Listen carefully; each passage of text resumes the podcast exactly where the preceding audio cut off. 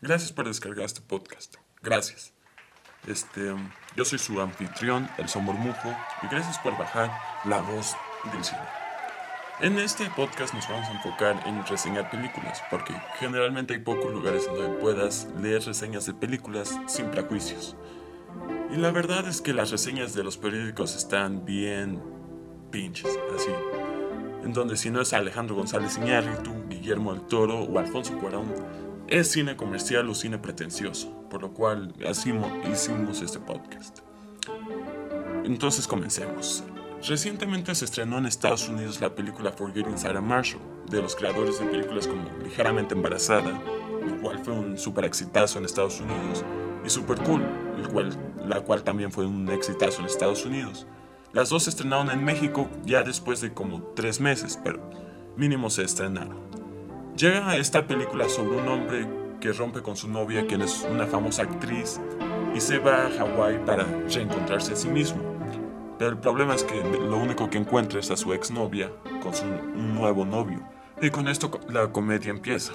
Sí, suena como una comedia romántica predecible, pero la película es sucia como para hacer que un adolescente se sienta conectado con los personajes y lo suficientemente dulce como para hacer que los adultos también disfruten la película al 100%. La película tiene líneas muy inteligentes y muy divertidas. Los actores que, tienen, que interpretan en esta película son Jonah Hill, Paul Rudd, Bill Hader y Mila Kunis, además de Jason Segel, quien además escribió la película.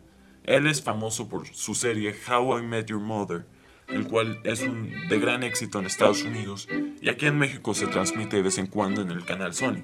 Aunque el estreno en México es dudoso porque podría ser en un mes o en cuatro meses, porque ¿quién traerá las películas aquí en México que por momentos son de mente cerrada? O sea, en diciembre pudimos haber elegido entre Juno, No Country for Old Men o There Will Be Blood en vez de Alvin en las ardillas y la película de Nicolas Cage de aventura. Pero ¿quién, quién decide qué vemos y qué no vemos? O sea, no entiendo. Eh, eh, disculpe, ¿qué hace aquí? Eh, ¿Usted? ¿Qué pasó, valedor? ¿Qué trance con Carranza y las botas de Zapata? ¿Cómo que haces un programa de estos de películas raritas? No, me, mejor habla de las crónicas de Narnia. Eso está el money bunny. eh, ¿qué, qué, hace aquí, señor Leonardo? Bueno, el señor Leonardo es uno de esos burócratas de mente cerrada de los que les contaba. No te me pongas escaposalco, chavo. ¿Cómo dices que no tenemos películas de culto a México?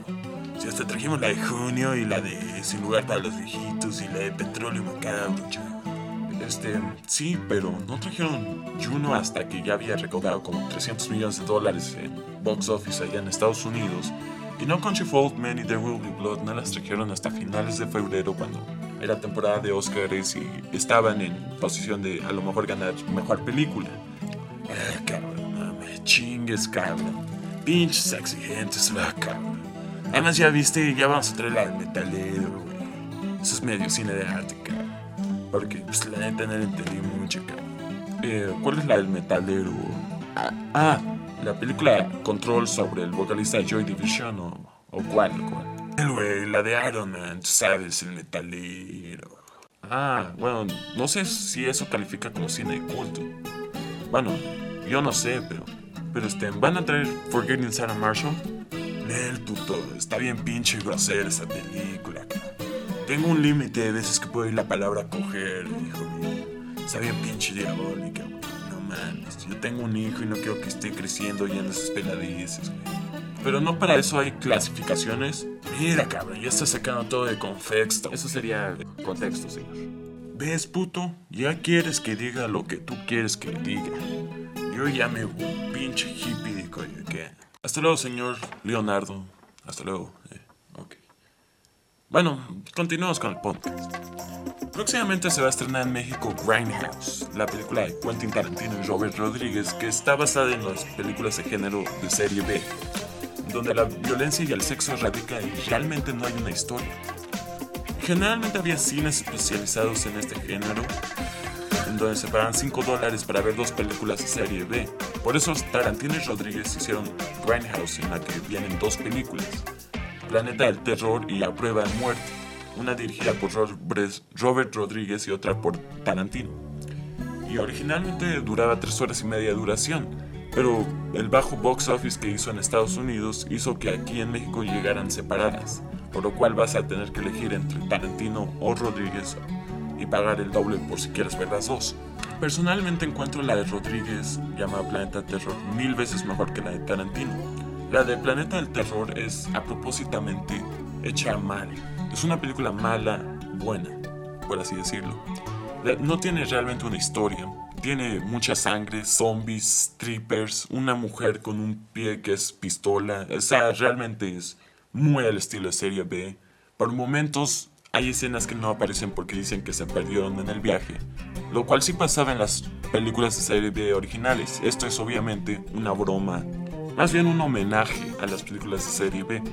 Mientras que la de Tarantino aprueba a muerte sobre unas mujeres borrachas que pelean contra un maníaco que las intenta matar con su coche.